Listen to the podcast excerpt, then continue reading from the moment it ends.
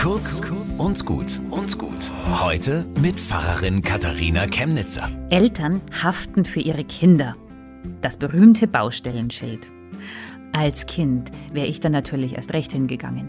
Aber dieses Schild hat mir ein schlechtes Gewissen gemacht. Papa und Mama kriegen dann Ärger, du machst ihnen Kummer, das willst du nicht.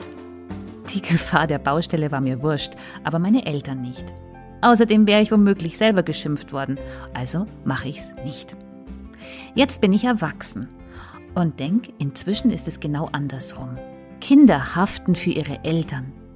Die Elterngeneration geht in die Welt unbedarft und naiv wie in eine große Abenteuerbaustelle, ohne den Schaden ernst zu nehmen, den sie dort vielleicht anrichtet.